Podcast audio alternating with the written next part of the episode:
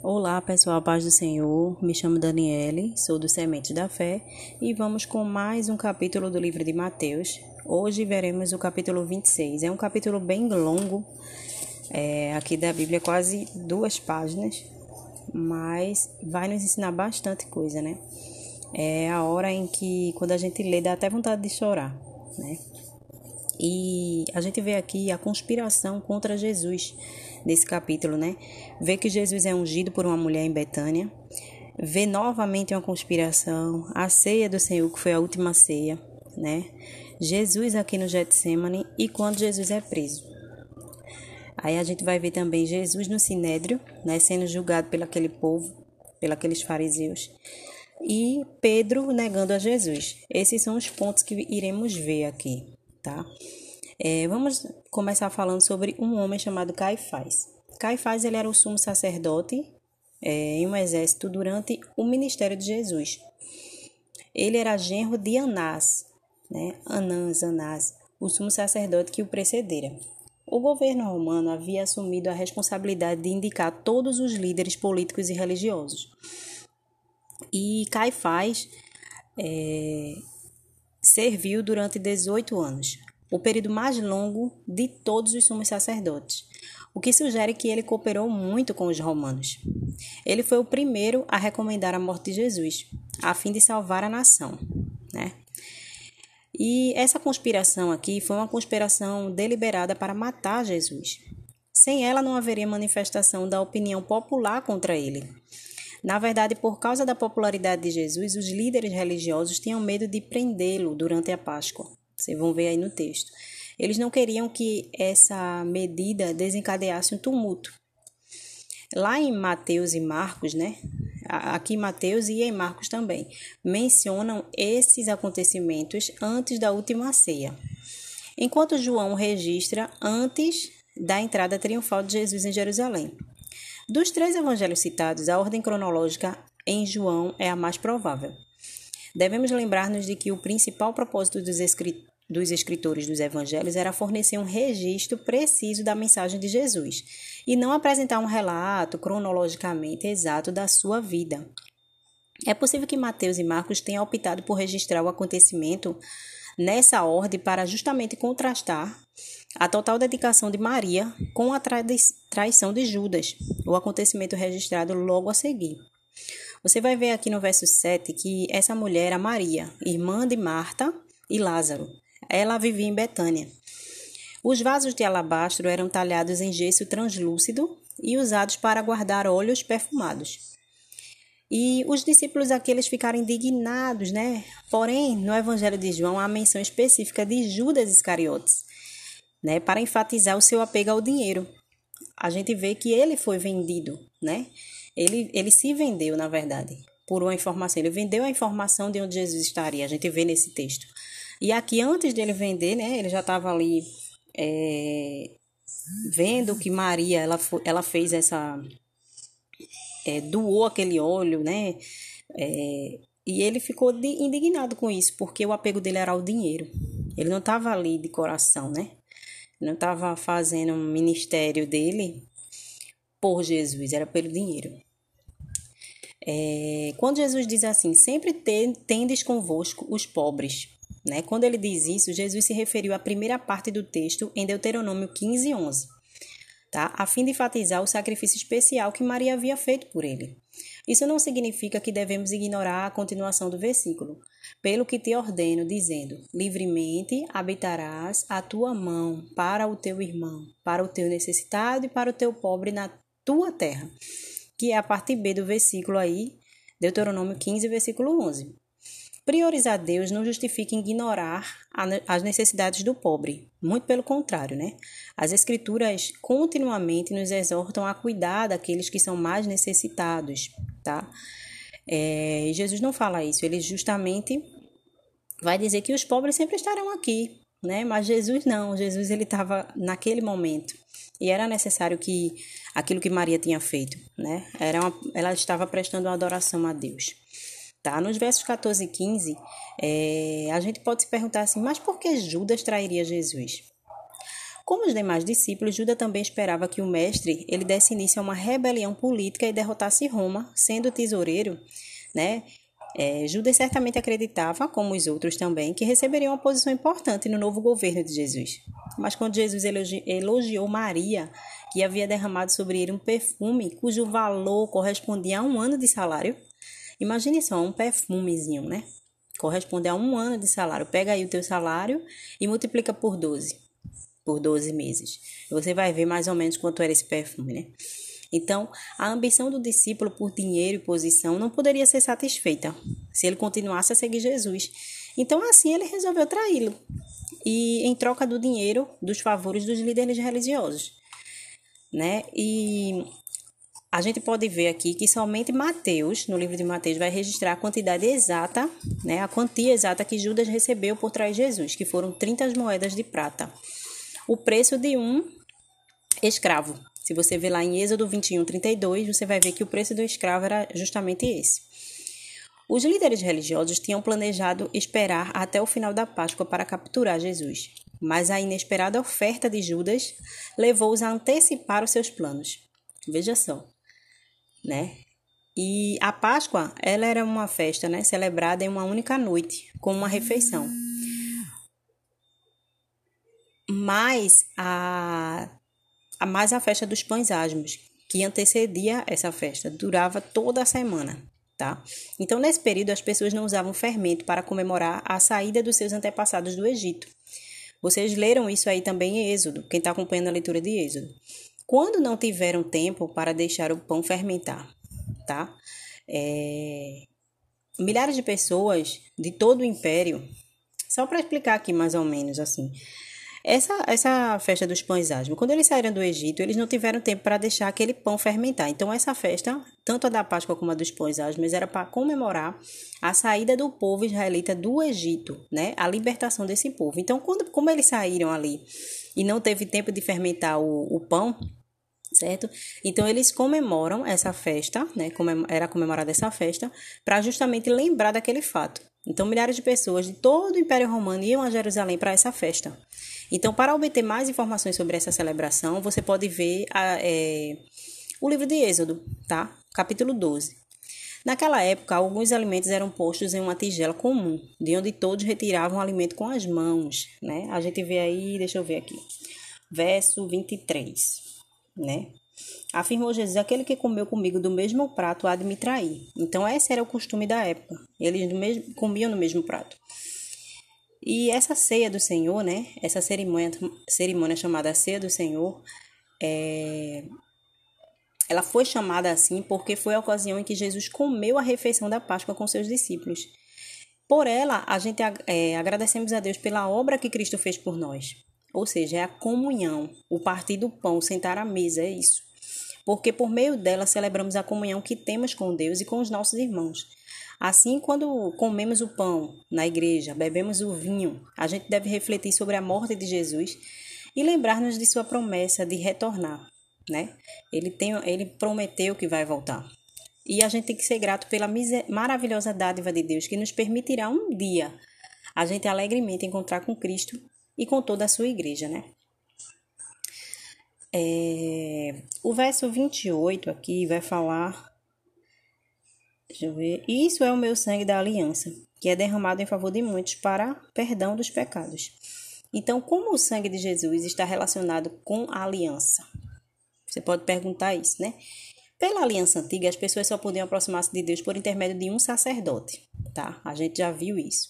Que oferecia um animal em sacrifício pelos pecados daquela pessoa, daquele povo, certo? Depois que Jesus foi oferecido como sacrifício pelos nossos pecados, todos podem ir diretamente a Deus por meio da fé, porque a morte de Jesus nos torna aceitáveis aos olhos de Deus. A antiga aliança era uma sombra da nova, indicava o dia em que o próprio Jesus seria o supremo e derradeiro sacrifício pelo pecado, o último sacrifício. Tá? Em vez de imolar um cordeiro imaculado no altar, o cordeiro perfeito de Deus foi morto na cruz, um sacrifício santo, um homem sem pecado, né? oferecido para que os nossos pecados fossem perdoados de uma só vez, de uma vez por todas. Todos aqueles que creem em Cristo recebem esse perdão. E Jesus assegurou novamente aos seus discípulos a vitória sobre a morte e o futuro deles. As próximas horas, aqui no verso 29, ele vai falar, né? Trariam uma aparente derrota, tá? Mas logo experimentariam o poder do Espírito Santo. E eles poderiam testemunhar e espalhar as boas novas por todo o mundo. E um dia estarão todos juntos de novo no reino de Deus. Jesus falou disso claramente. É possível que o hino cantado aqui pelos discípulos, no verso 30, cadê? Depois de terem cantado o hino, saíram para o Monte das Oliveiras. É, seja o texto dos Salmos, Salmos 115 a 118, que eram é, tradicionalmente cantados durante a refeição da Páscoa. Esses hinos. É uma informação aí bem importante, né? Todos os discípulos declararam que preferiam morrer a negar Jesus. Poucas horas mais tarde, entretanto, né, estariam dispersos. Falar é simples, né? Quando a gente diz assim, falar. Eu sou cristão, eu faço isso, eu faço aquilo.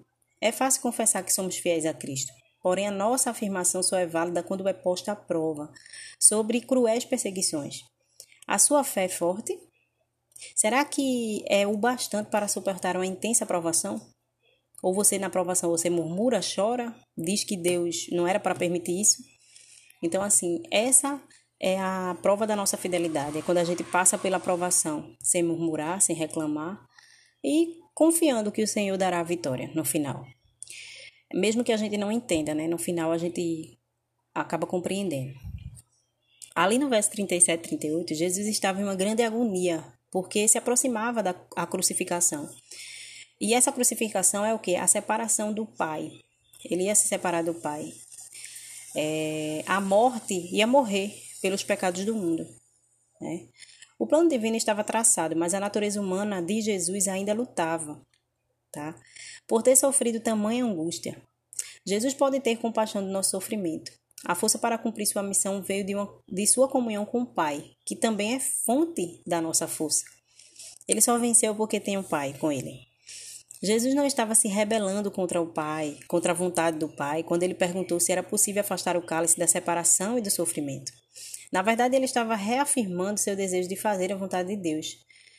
Você vê que ele diz assim: Todavia não seja como eu quero, mas como tu queres. E essa oração de Jesus, ela nos revela seu terrível sofrimento. Sua agonia era pior do que a morte, porque estava pagando todos os pecados a ser separado de Deus. O Filho de Deus, que jamais pecou, ele tomou sobre si os nossos pecados, para nos salvar do sofrimento e da separação. Hoje a gente está próximo de Deus porque Jesus morreu naquela cruz, porque ele se separou do Pai naquele momento. E em momentos de sofrimento, as pessoas às vezes desejariam conhecer o futuro ou a razão de sua agonia. Jesus sabia que eu o esperava e conhecia o motivo. Mas mesmo assim, sua luta foi intensa, mais violenta do que qualquer outra que temos de enfrentar um dia. O que é necessário para ser capaz de dizer assim: faça em mim a tua vontade? É necessário ter uma sólida confiança nos planos de Deus, bem como permanecer em oração e obediência para dar cada passo nesse caminho. Ainda que a gente não entenda, Jesus aqui ele fez, ele sabia o motivo e mesmo assim, mesmo naquela agonia, ele disse que a vontade de Deus fosse feita. É, Jesus, a gente vê aqui que os discípulos, né, dormiram. Jesus usou aqui a sonolência de Pedro para preveni-lo contra todas as espécies da tentação que o discípulo logo enfrentaria. A maneira de vencer a tentação é conservar-se alerta e orar. Mas eles dormiram. E logo em seguida, o que aconteceu? Pedro negou Jesus, né? É, Manter-se atento significa estar consciente das possibilidades de ser tentado, perceber a sutileza da tentação e estar espiritualmente equipado para vencê-la. Pelo fato de a tentação atingir-nos onde somos mais vulneráveis, tá? Aquilo que não, se botar, se você ama bolo de chocolate, tá? E você faz um propósito com Deus. Eu estou dando um exemplo, tá? Aí você diz assim: ah, eu não vou comer bolo de chocolate, porque eu estou num propósito. Eu não vou nem dizer um propósito com Deus, mas eu estou num propósito de emagrecimento e eu vou, não vou comer mais doce por um bom tempo, por tanto tempo. Aí chega uma, mas é o teu fraco, o bolo de chocolate. Vai chegar uma pessoa ali é, com aquele bolo para te dar.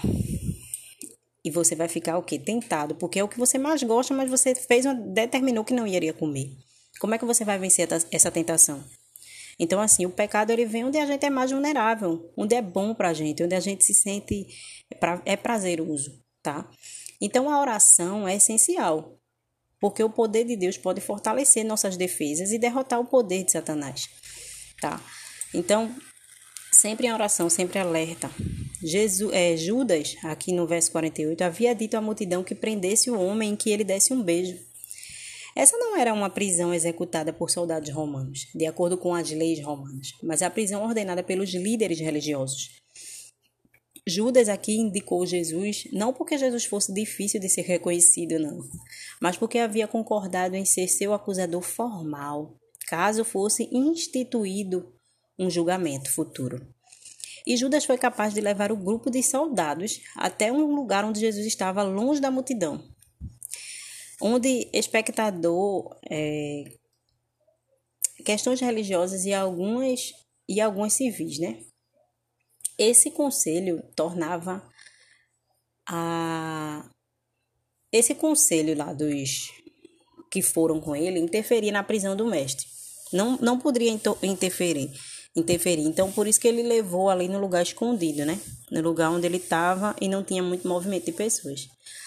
A gente vai ver aqui Pedro negando Jesus para finalizar. Pedro negou Jesus de três maneiras. Primeiro, ele ajuda em modo confuso e tentou desviar a atenção de sua pessoa, mudando de assunto. Você vê aqui. Na primeira pergunta. Depois, ele jurou que não conhecia Jesus. E finalmente ele praguejou. E diante de todos, jurou que não conhecia Jesus. Muitas vezes, os cristãos que negam Jesus começam a fazê-lo sutilmente, fingindo que não conhece. Quando surgem as oportunidades para discutir questões religiosas, eles se afastam e fingem que não conheceram as respostas. Basta apenas um pouco de mais pressão e eles podem ser induzidos a negar veementemente seu relacionamento com Cristo. Se você perceber que está se esquivando da conversa para não ter que falar a respeito de Cristo, tome cuidado. Você pode estar em vias de negá-lo. Você pode estar como Pedro. O fato de Pedro praguejar e jurar não conhecer Jesus não significa que ele usou linguagem desprezível, pois estava diante de um tribunal de justiça, onde era comum o juramento. Provavelmente, ao jurar que não conhecia Jesus, Pedro decretou uma maldição sobre si. Ele pode ter tido, por exemplo, pode ter dito, por exemplo, assim: Que Deus me faça cair morto se eu estiver mentindo. Agora imagine negar a Jesus depois de ter caminhado tão grandes milhas com ele, e ele negou pelo medo, porque ele viu ali Aqui na Bíblia vai falar que cuspiram no rosto de Jesus, que deram murros nele e davam-lhe tapas, e ainda ficavam zombando dele. Profetizem agora, Cristo, quem foi que lhe bateu? E Pedro viu tudo isso, porque você vai ver que Pedro aqui, ele seguiu Jesus, né? Ele foi atrás, Pedro, no verso 58 vai dizer, e Pedro seguiu de longe até o pátio do sumo sacerdote, entrou e sentou-se com os guardas para ver o que aconteceria. Então Pedro estava naquele momento em que Jesus apanhou, que cuspiram no rosto dele. E Pedro, com medo, negou Jesus.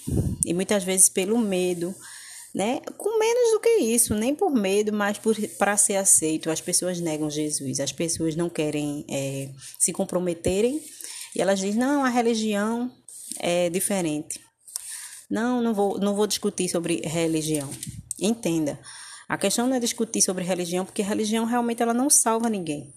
Mas a questão é que você tem um Deus, você tem um pai, né, de amor, e você tem um irmão que daria, que deu a vida por você. E ninguém jamais faria isso. Então, nunca é, despreze aquilo que o Senhor Jesus fez por você, por causa de uma de um simples momento, né? A vida passa e as pessoas também. Mas Jesus, o amor dele nunca há de passar. Às vezes, por ser bem aceito, né? Por procurar ser bem aceito, a gente quer negar, a gente nega, a gente diz que não é. Não, eu, a religião é, é a parte e tal. Mas que Jesus ele possa ser o centro da tua vida e que você possa falar dele e ter a oportunidade de falar do nome dele. Porque através do nome dele a gente pode fazer muitas coisas. Eu espero que essa palavra tenha abençoado sua vida. Tenha um ótimo dia. Está se aproximando do final de semana, né? É onde a gente geralmente atrasa a leitura, mas eu peço para você que tire um tempinho aí para poder ler a Bíblia e que o Senhor possa fortalecer cada vez mais a tua fé.